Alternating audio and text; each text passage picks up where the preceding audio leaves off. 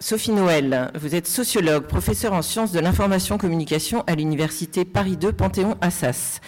Vous avez notamment publié l'édition indépendante critique, engagement politique et intellectuel aux presses de l'ENSIB, euh, dans une nouvelle édition parue en 2021, et co-dirigé avec Olivier Alexandre et Aurélie Pinto l'ouvrage Culture et un entre parenthèses dépendance, les enjeux de l'indépendance dans les industries culturelles Peter Lang en 2017. Ses recherches actuelles portent sur les usages de la notion, vos recherches pardon, actuelles portent sur les usages de la notion d'indépendance dans le secteur du livre et sur les médiations en librairie. Merci d'être avec nous. Merci beaucoup. Euh, bah, je vous remercie euh, pour cette introduction, euh, Léonore. je remercie aussi évidemment Dominique Tourte pour cette invitation, ainsi que Céline Tellier et Olivier Pénanéac. Merci de m'avoir invité à participer à ces premières assises nationales de l'édition indépendante. J'ai l'impression de participer à quelque chose d'un peu historique. J'ai l'impression, j'ai une impression un peu étrange pour une euh, pour une enseignante-chercheur euh, que je suis, qui est d'être immergée dans mon objet de recherche. Donc euh, j'avoue que c'est assez troublant. donc j'espère que j'arriverai à, maîtriser mon trouble. donc je suis vraiment très honorée d'être ici avec vous et de, de, de, participer à cette initiative qui répond visiblement à une attente très importante, à en juger par le nombre d'entre vous qui se sont déplacés à Aix-en-Provence ou qui, euh, sont, euh, qui nous suivent à distance. donc je précise avant de commencer ma présentation que, comme l'a bien signalé Léonore, il s'agit plus d'une tentative de définition qu'une définition claire, c'est-à-dire que je me suis un petit peu fixé comme objectif d'essayer euh, d'apporter des éléments de compréhension, d'éclaircissement sur ce qu'on appelle l'édition indépendante, sur ce qui la caractérise, sur les enjeux qui lui sont historiquement attachés. Euh, et je ne vais pas, euh, j'espère, enfin, je vais tout de suite vous décevoir, je ne vais pas pouvoir la définir de manière stricte, ce qui s'avérerait très difficile et même d'une certaine manière contre-productif. Euh, ce serait de plus assez présomptueux de ma part, alors que je m'adresse à des professionnels de l'édition indépendante qui la font vivre et la fabriquent d'une certaine manière au quotidien. Donc tout l'intérêt, j'espère, euh, euh, de, ma présentation va être dans la confrontation entre la vision universitaire qui est la mienne et une connaissance pratique et vivante de l'édition qui pourra se déployer au cours de ces deux journées d'échange. Donc je vais m'appuyer euh, pour, euh, pour cette intervention sur le travail de recherche que je mène depuis euh, plusieurs années, Léonore l'a rappelé, sur la notion d'indépendance dans le secteur du livre. J'ai tout d'abord travaillé sur la notion, enfin sur le renouveau de l'édition critique, qu'on peut appeler critique, c'est-à-dire sur les petites maisons d'édition qui travaillent, qui publient dans le domaine de la critique sociale. Je voulais m'intéresser particulièrement à l'articulation entre l'engagement politique et les contraintes économiques qui sont liées euh, euh, au, métier d'éditeur.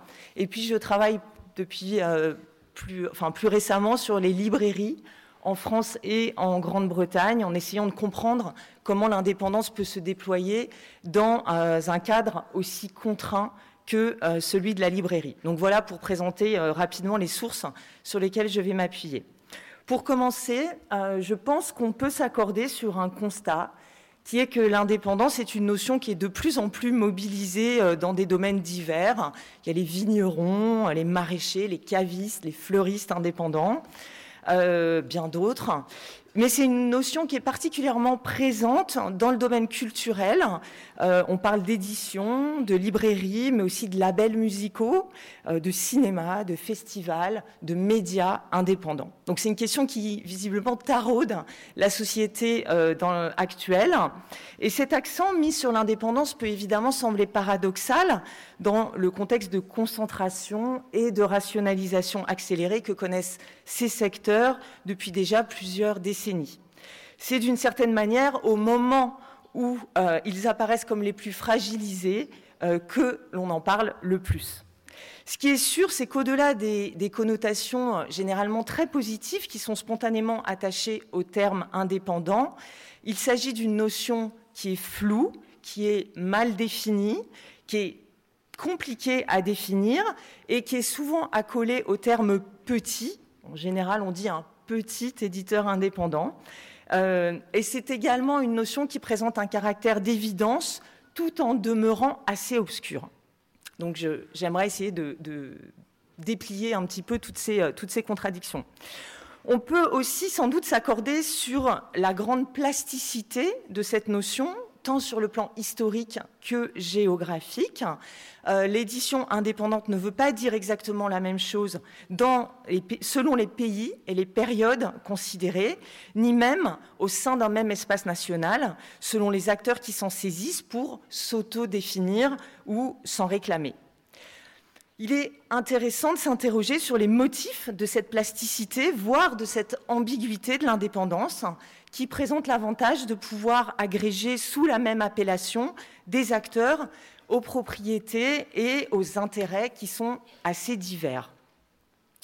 Il faut donc essayer d'y voir un petit peu plus clair dans ce qu'on appelle communément l'édition indépendante, et c'est ce que je propose de faire en trois temps. D'abord en effectuant un retour historique euh, rapide, je vous rassure, sur l'émergence de cette notion dans les champs de production culturelle et plus spécifiquement du livre. Et puis en regardant à quoi elle correspond aujourd'hui, quels sont les critères qu'on peut adopter pour définir des structures indépendantes, avec quelles limites, quelles contradictions. Et enfin, je voudrais finir en m'interrogeant sur ce qui se joue autour de la notion d'indépendance, sur ce que son succès nous dit finalement de la situation du monde du livre aujourd'hui, l'indépendance qui serait comme un symptôme ou comme un révélateur de transformation. Donc pour commencer, je vais brosser un, tableau archéologique entre guillemets rapide de la notion d'indépendance en m'appuyant sur les travaux de plusieurs historiennes et historiens. Au-delà des dates et euh, des successions de périodes, ce qui me semble important, c'est le mouvement de balancier qui s'opère entre une définition politique de l'indépendance et une définition économique qui sont à la fois euh, inséparables et complémentaires. Alors, si on veut vraiment des dates, euh, le terme indépendant apparaît en France dans les mouvements d'avant-garde artistique autour des années 1840. Il est mobilisé en tant que tel pour la première fois en 1884 avec le Salon des indépendants, qui est lancé par des artistes qui revendiquent le droit de présenter leurs œuvres au public et d'échapper aux critères du salon officiel. Ce n'est pas forcément un gage de qualité, il s'agit plutôt au départ euh, de ce que l'historienne de l'art Béatrice Joyeux-Prunel appelle un fourre-tout esthétique. Euh, l'indépendance, telle qu'elle émerge à cette époque, donc dans les milieux euh, de l'art, se caractérise surtout par deux points principaux. Le premier, c'est un lien fort entre les avant-gardes politiques et esthétiques. Euh, un peintre comme Pissarro ou comme Courbet sont proches des républicains. Et second point, par le recours, en fait, l'appel au, marché, au grand public, contre les institutions pour se définir comme indépendants, ce qui peut sembler très ambigu ou très euh, étrange aujourd'hui. Le terme est également inséparable à l'époque de l'avant-garde littéraire de la fin du XIXe siècle. L'indépendance vis-à-vis des pouvoirs, tant économiques que religieux ou politiques, devient une, motivation centrale pour les tenants de ce qu'on appelle l'art pour l'art, euh, la doctrine théorisée par Théophile Gautier, qui, dans, euh, sa préface euh, à Mademoiselle de Maupin, pose l'indépendance absolue de l'art, qui ne doit viser, dans une perspective très idéale, que le beau, avec un B majuscule, l'artiste n'ayant de compte à rendre à personne. Donc, ce qui est vraiment intéressant de voir, c'est qu'au départ, la notion d'indépendance, elle est liée aux créateurs, elle est liée aux artistes, aux écrivains, et pas aux intermédiaires comme les galeristes d'art ou les maisons d'édition. Euh, le déplacement se fera progressivement plus tard, au XXe siècle. Sur le versant politique, l'affaire Dreyfus joue bien sûr un rôle fondateur avec l'affirmation de l'indépendance des intellectuels vis-à-vis du pouvoir et de la raison d'État. Mais c'est le versant économique de l'indépendance qui est également présent très rapidement et on en trouve des échos dans le monde éditorial par exemple dans les années 1930, avec la méfiance vis-à-vis déjà des trusts et des grands groupes comme Larousse. Le modèle euh, des coopératives intellectuelle apparaît comme une alternative qui, qui permet une sorte d'autoproduction des auteurs, des savants, face à des éditeurs qui sont majoritairement liés aux puissances économiques. Ce sera le projet des presses universitaires de France qui a été étudié par Valérie Ténière. Ce qui est intéressant, c'est que le lien entre les modes de financement des projets éditoriaux et les types de contenus qui sont produits est dénoncé déjà à cette époque, ce qui fait écho à des débats houleux qui ont lieu à la même époque dans l'univers journalistique sur la presse et l'argent. Donc on voit que les choses ont changé, mais pas tant que ça. Donc la question, euh, bon, je, passe rapidement évidemment parce que je ne vais pas vous faire un cours d'histoire. Euh, la question va prendre des formes différentes dans l'après-guerre, après la Seconde Guerre mondiale, avec la décolonisation, avec la guerre d'Algérie.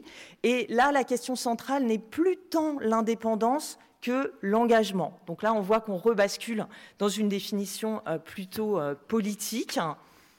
Euh, l'éditeur engagé est la figure marquante hein, de, la période, avec euh, des éditeurs comme euh, Jérôme Lindon aux éditions de Minuit, François Maspero bien sûr, ou encore Nils Anderson. Mais très rapidement, un nouveau cycle de concentration économique vient remettre au centre les notions d'indépendance capitalistique et de pluralisme. Bien sûr, jusqu'aux années 80, l'édition française est demeurée largement familiale. on sait que les premiers euh, mouvements de concentration, de rachat commencent dans les années 60, mais le point de bascule est, généralement considéré comme étant les années 80. En moins de 15 ans, une partie importante du secteur change de main et se fond dans ce que euh, Jean-Yves Mollier appelle un conglomérat de taille mondiale. Le critère de la taille, justement, devient alors prépondérant. Et là, on voit la notion de petits éditeurs être employée de plus en plus fréquemment pour s'opposer aux grosses entreprises et aux grands groupes. Et puis, progressivement, le terme va glisser, va demeurer, mais va coexister avec le terme d'éditeur indépendant. Donc, euh, moi, je, partage euh, l'admiration de, Léonore euh, de Nussac pour Michel Valenzy. Et donc, je vais, l'utiliser, je vais le mobiliser à plusieurs reprises dans cette présentation. Michel Valenzy expliquait en 2012 aux rencontres départementales de l'édition indépendante à Marseille que, je cite, les proto-éditeurs indépendants apparus à la fin des années 70 et au début des années 1980, parmi lesquels il se compte, étaient en quelque sorte des monsieur Jourdain, des, messieurs Jourdain, qui faisaient dans l'indépendance sans le savoir. Il s'opère donc à cette époque un changement progressif de terminologie qui est repéré par plusieurs euh, acteurs, et ce changement est lié à une modification clairement des perceptions. C'est une nouvelle façon de nommer le réel en accentuant sur la, notion d'indépendance et euh, ce changement d'appellation va en retour agir sur le réel. Euh, l'absorption partielle du groupe Vivendi par Hachette en 2002-2004 constitue bien sûr un épisode fondateur dans ce changement de perception qui va déclencher une vague de publications, de témoignages et de prises de position très importantes. On voit dans les années 2000 se multiplier les assises, les salons professionnels, je pense en particulier au salon de l'autre livre, les collectifs, les rencontres, les livres blancs, les débats autour de la défense de l'indépendance. La thématique de l'édition sans éditeur, qui est développée euh, par André Chiffrine à peu près à la même époque, est énormément reprise et discutée, et bien au-delà des cercles de spécialistes. Une structure comme l'Alliance internationale des éditeurs indépendants, qui est créée en 2002, va également jouer un rôle dans la diffusion de ce concept un peu partout dans le monde, en le liant à la problématique de la diversité culturelle ou encore de la bibliodiversité. Donc ces différentes initiatives contribuent à l'émergence euh, de la catégorie d'acteurs indépendants dans le secteur du livre et à son inscription euh, dans l'espace public. Je précise que c'est euh, une émergence un peu plus tardive que dans d'autres secteurs. Hein. Le secteur du cinéma est taraudé par cette question de l'indépendance depuis beaucoup plus longtemps, pour des raisons compréhensible, hein, ce n'est pas du tout les mêmes, les mêmes contraintes, et le secteur de la musique également de manière un petit peu plus précoce. Donc c'était une prise peut-être de conscience plus tardive dans le monde du livre. Euh, mais c'est une catégorie qui s'est progressivement substituée à d'autres découpages possibles. Euh, on a vu que on, parle aussi d'éditeurs engagés, on parle aussi de petits éditeurs. Donc elle se substitue, mais pas totalement, puisque les trois euh, appellations possibles demeurent. Et euh, évidemment, ça constitue une réponse à l'accélération des mouvements de concentration à partir des années 80. Donc pour ce qui est du contexte, c'est assez facile de voir pourquoi c'est à ce moment-là que le terme réapparaît et devient euh, dominant.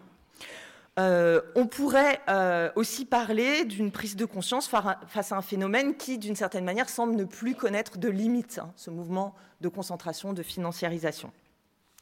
Donc face à des structures euh, qui sont de plus en plus concentrées, qui s'inscrivent de plus en plus dans un contexte global, hein, on parle aujourd'hui communément de globalisation éditoriale, face à un rythme de production, hein, de nombre de titres euh, qui, s'accélère, qui se standardise. On parle aujourd'hui aussi de best-sellerisation, un phénomène de, best-sellerisation. L'indépendance éditoriale incarne d'une certaine manière une forme d'idéal, euh, d'aspiration au retour à une période qui est inévitablement mythifiée de l'édition d'avant la concentration. Donc voilà pour euh, resituer le contexte ayant entouré l'émergence de cette catégorie. Il faut maintenant regarder d'un peu plus près ce que recouvre le terme tel qu'il est utilisé aujourd'hui dans le monde de l'édition. Il est frappant de constater que l'indépendance ne veut pas dire grand-chose en soi. Je ne pense pas vous choquer, enfin j'espère ne pas vous choquer en disant ça. On est toujours dépendant de quelque chose ou de quelqu'un. L'indépendance absolue n'existe pas. C'est une notion qui est toujours relative. Euh, être indépendant n'a de sens que par rapport à un autre contre lequel on se définit implicitement. Et c'est une notion généralement négative, puisque ça veut dire ne pas dépendre de quelqu'un ou de quelque chose, contrairement à un terme proche qui est le terme d'autonomie, où là, l'idée est positive, c'est de définir soi-même euh, les principes de sa, légitimité, de sa autonomos, de sa règle. Le terme revêt par ailleurs une dimension agonistique, puisque l'indépendance est le plus souvent conçue comme un état désirable à conquérir ou à préserver, mais pas comme un état stable qui pourrait véritablement définir. Dans le secteur plus large euh, des industries culturelles, le terme renvoie à au moins trois dimensions qui sont évidemment liées et que je vais euh, passer en revue. La première de ces dimensions, c'est la dimension juridique et capitalistique, bien sûr, c'est-à-dire qui s'oppose aux grands groupes. Alors, dans le domaine de la musique, par exemple, ça va plutôt être aux majors hein, euh, de, l'édition musicale. Donc, les termes sont un petit peu euh, flottants ou variés selon, selon les secteurs. Donc, c'est s'opposer en général aux grands groupes, mais bien sûr aux grands groupes en tant que euh, représentants des logiques commerciales hein, qui leur sont implicitement associées. Selon cette acception, est indépendant toute entreprise ou organisation qui n'est pas liée juridiquement à une structure plus importante, et c'est la définition qu'on trouve le plus communément.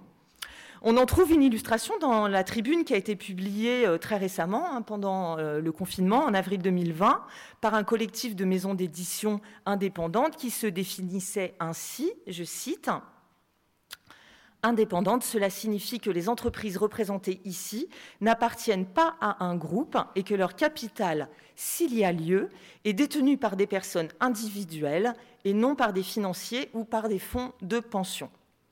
Ce socle minimal renvoie à une forme d'évidence partagée, même si la notion de groupe est évidemment complexe et que la question des seuils n'est pas facile à trancher. À partir de quel niveau de chiffre d'affaires est-on considéré comme un grand groupe. Faut-il considérer qu'au-delà d'un certain volume d'activité, une maison d'édition n'est plus, à proprement parler, indépendante? Et auquel cas, qui décide de ces seuils et selon quels principes J'espère ne fâcher personne encore une fois. Je vais prendre l'exemple bien connu d'Actes Sud, dont le capital est contrôlé par les fondateurs euh, depuis sa, fondation. C'est aujourd'hui, euh, si je ne m'abuse, le neuvième éditeur français qui réalise un chiffre d'affaires d'à peu près 85 millions d'euros et qui a absorbé ou pris des participations dans plusieurs autres structures, Jacqueline Chambon, Le Rouergue, Textuel formant ce qu'il faut bien appeler un groupe, qui, euh, même si les fondateurs répugnent à utiliser ce terme, lui préférant toute une série euh, d'euphémismes ou de circonvolutions, euh, il parle en général d'un ensemble ou de maisons associées bon, c'est assez savoureux à étudier, euh, l'évitement soigneux euh, des termes qui fâchent, euh, qui est bien sûr le terme de groupe, permet à Actes Sud de cultiver une image de maison d'édition à taille humaine et de surcroît, de surcroît installée loin de Paris, ce qui rajoute encore à son charme. Donc, derrière l'éditeur indépendant se profile toujours un imaginaire positif qui est lié aux petits, qui ne disposent pas des mêmes ressources pour l'accès euh, et la maîtrise des marchés, ce qui est évidemment un fait objectif. A contrario, euh, certains acteurs du secteur rappellent euh, la grande précarité en fait qui est liée à l'indépendance. je pense par exemple à Philippe Piquier, mais j'aurais pu choisir énormément d'autres exemples. Philippe Piquier, donc directeur de la maison d'édition éponyme, qui déclarait il y a quelques années à Livre Hebdo j'ai heureusement perdu une partie de mon indépendance. Cela m'a permis d'aller plus loin. Le fait est que les indépendants se trouvent souvent, et je ne vais pas vous apprendre grand-chose, dans une grande dépendance sur le plan financier, notamment vis-à-vis de la puissance publique et ou des établissements bancaires. Un éditeur que j'ai rencontré il y a quelques années aussi caractérisait son travail euh, de manière un petit peu euh, évidemment ironique comme une forme d'auto-exploitation et d'exploitation des autres extrêmement poussée. Et comme euh, le disait le même Michel Valenzi, toujours à Marseille, je cite à nouveau, Je ne sais pas si j'édite librement, ni si je suis indépendant. Mais pour le moment, je me sens pieds et poings liés par une situation économique difficile et assez peu libre de mes mouvements. C'était peut-être un, moment un peu bas dans, dans la vie des éditions de l'éclat.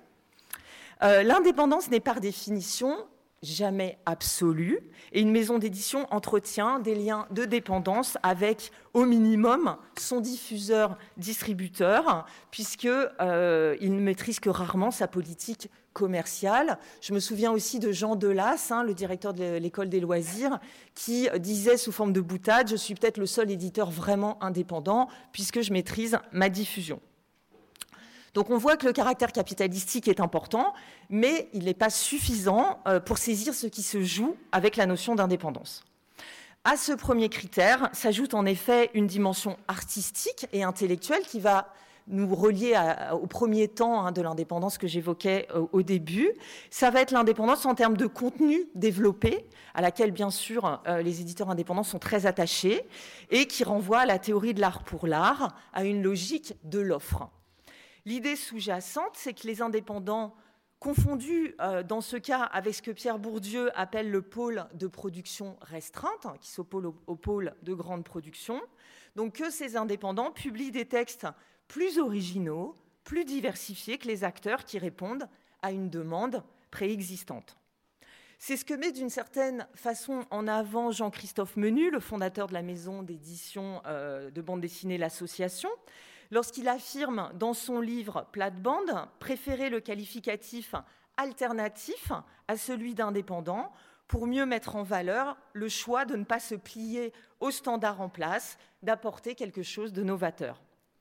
C'est aussi ce qui transparaît dans la définition que propose l'Alliance internationale des indépendants, je, dont je vais reprendre une partie. Je cite, L'éditeur indépendant est un éditeur de création, cette notion d'éditeur de création est importante bien sûr, à travers ses choix éditoriaux, souvent innovants, sa liberté d'expression, ses prises de risques éditoriales et financières, il participe au débat d'idées, à l'émancipation et au développement de l'esprit critique des lecteurs. Pourtant, c'est évidemment une, définition qui est, qui est, très importante, mais je vais m'amuser à apporter quelques nuances pour lézarder cette affirmation, ne serait-ce que parce que l'indépendance ne rime pas toujours avec qualité ou originalité des contenus, ce serait trop simple. Au même titre que l'édition euh, dominante ou l'édition mainstream selon le, choix des termes, l'édition indépendante se caractérise par un pôle commercial, un pôle plus culturel et toute une gamme de positions intermédiaires et de combinaisons. Il est par ailleurs souvent difficile de tracer une ligne de séparation claire entre des choix qui répondraient à des objectifs purement esthétiques ou intellectuels, littéraires, et des choix commerciaux, Évidemment, les deux sont mêlés, euh, ne serait-ce que parce que le métier d'éditeur se définit par l'obligation d'opérer une péréquation entre les titres et que une maison d'édition peut difficilement fonctionner sans cette péréquation, sauf à avoir euh, des ressources infinies qui seraient des ressources de rentier. Euh, voilà, il y a eu quelques exemples dans l'histoire, mais c'est quand même assez rare. Donc opposer les deux de manière stricte n'a pas beaucoup de sens. Pour la puissance publique, d'ailleurs, et euh, Nicolas, Georges me corrigera peut-être, la catégorie éditeur indépendant n'est pas pertinente en tant que telle, et des institutions comme le Centre national du livre n'opèrent pas de, distinction entre les éditeurs indépendants et les autres pour attribuer ces aides. Cela ça s'explique par plusieurs facteurs. Euh, la place particulière occupée par les grandes maisons d'édition généralistes comme Gallimard, Le Seuil et bien d'autres, historiquement hein, dans la politique du livre en France, ou encore par le besoin de favoriser des champions nationaux pour rivaliser avec les conglomérats transnationaux. Ce qui prime, ou ce qui est censé primer en tout cas, c'est la qualité des projets éditoriaux plutôt que la taille ou le statut juridique de la maison d'édition. Alors bien sûr, c'est sujet à, débat euh, assez, euh, assez vif. Autre point troublant, euh, il n'est pas rare que des éditeurs appartenant à un groupe mettent en valeur une indépendance éditoriale qui serait favorisée par la protection de leur maison mère, cette dernière leur assurant un confort économique rendant possible la création.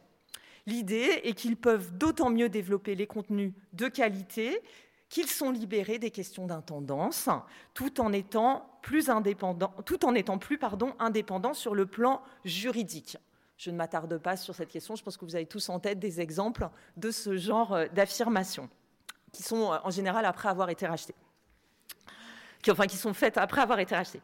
Alors, ce qui est bon, au-delà d'une ironie facile de ma part, en fonction de leur position, ce qui est important de voir, c'est qu'en fonction de leur position, les éditeurs vont avoir tendance à accentuer l'importance du critère capitalistique ou au contraire à le minorer en mettant en avant une forme d'indépendance intellectuelle qui serait finalement plus essentielle.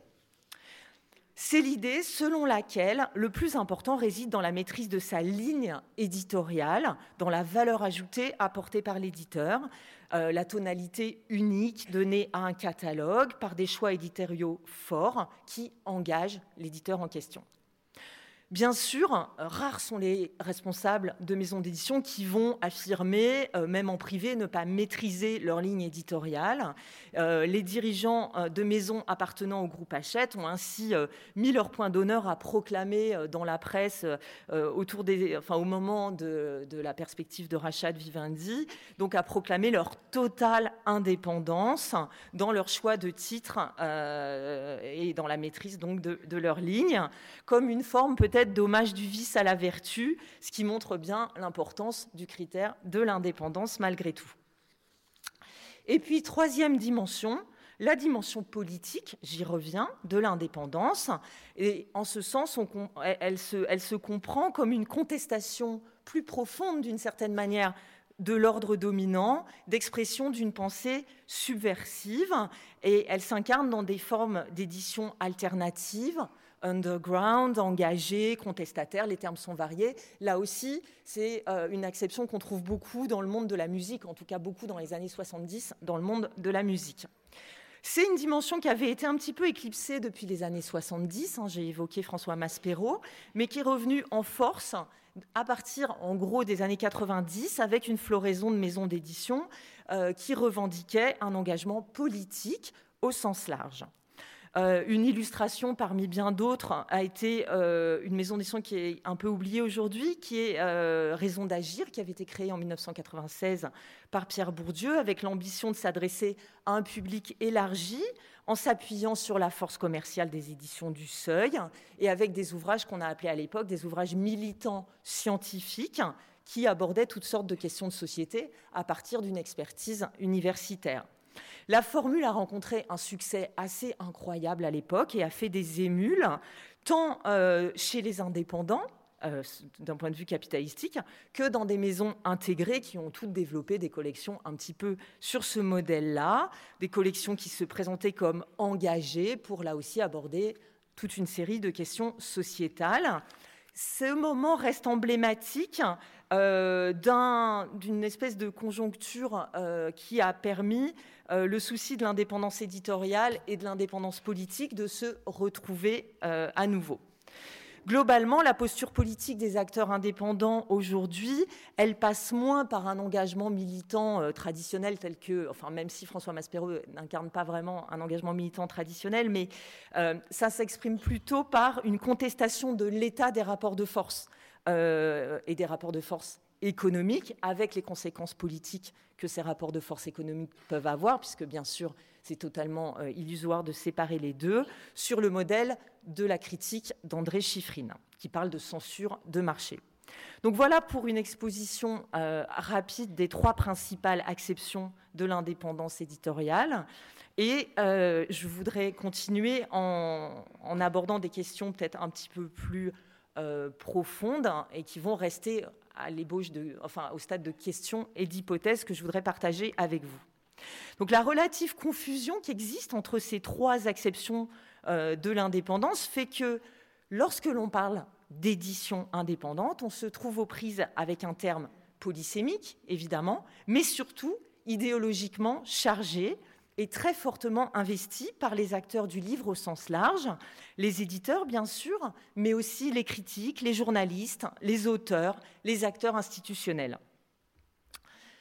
Alors que la logique économique pèse de plus en plus, que le nombre de titres est toujours aussi euh, vertigineux, que l'espace d'exposition des ouvrages en librairie se réduit, l'indépendance ne peut que constituer un enjeu avec des définitions concurrentes qui s'opposent.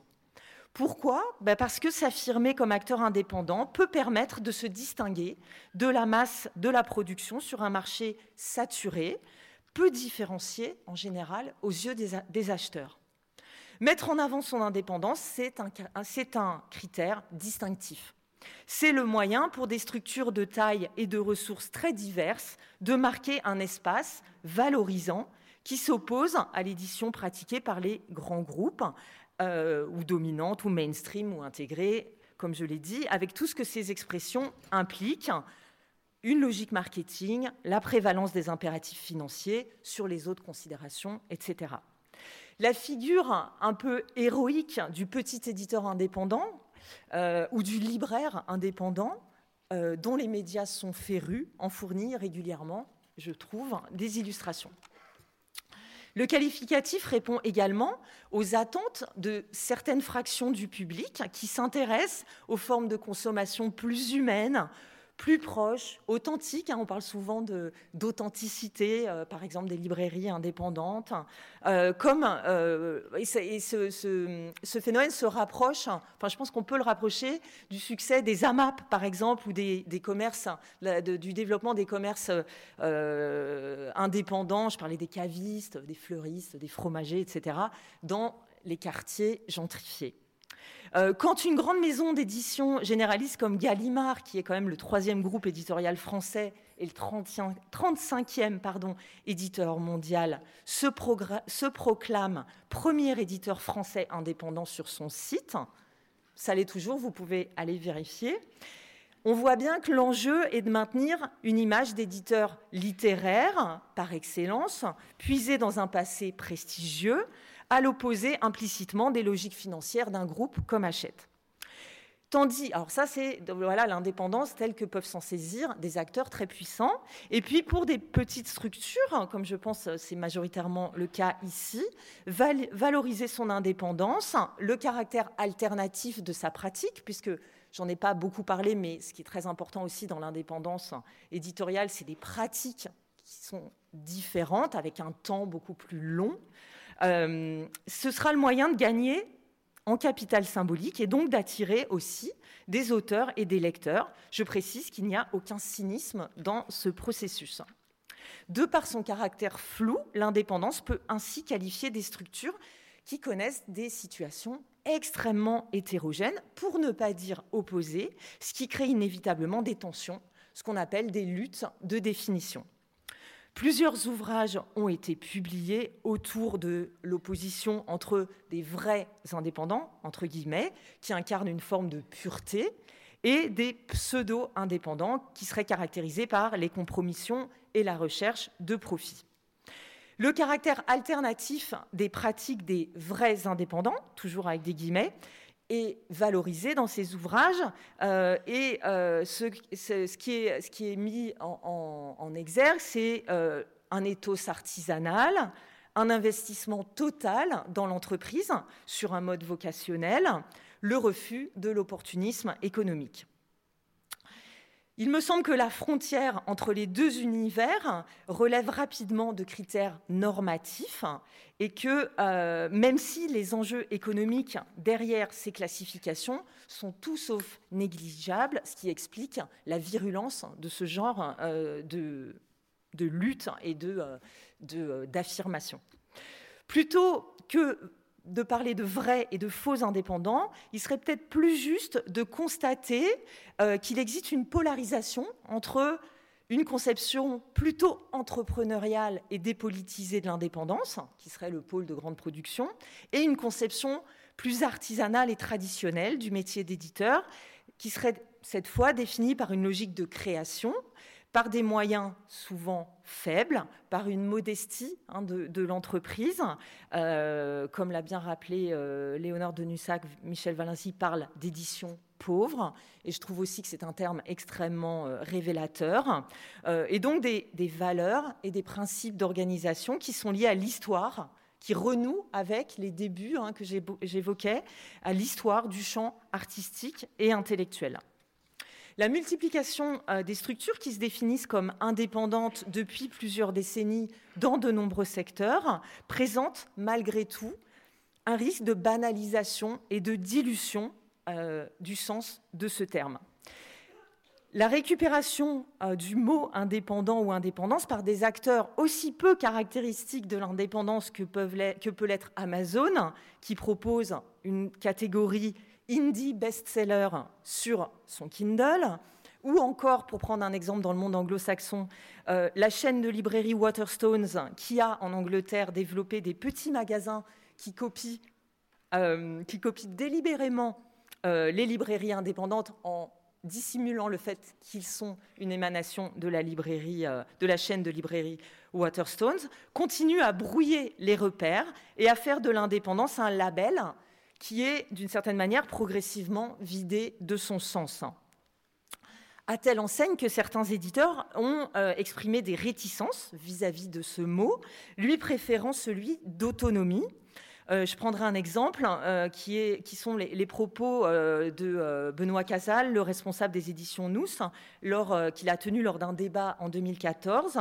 Il disait, je cite à nouveau, J'en suis venu à me dire que plutôt que d'édition indépendante, peut-être serait-il plus juste de parler d'édition autonome, au sens d'une détermination à se donner sa propre loi, à décider de ses propres modalités de fonctionnement.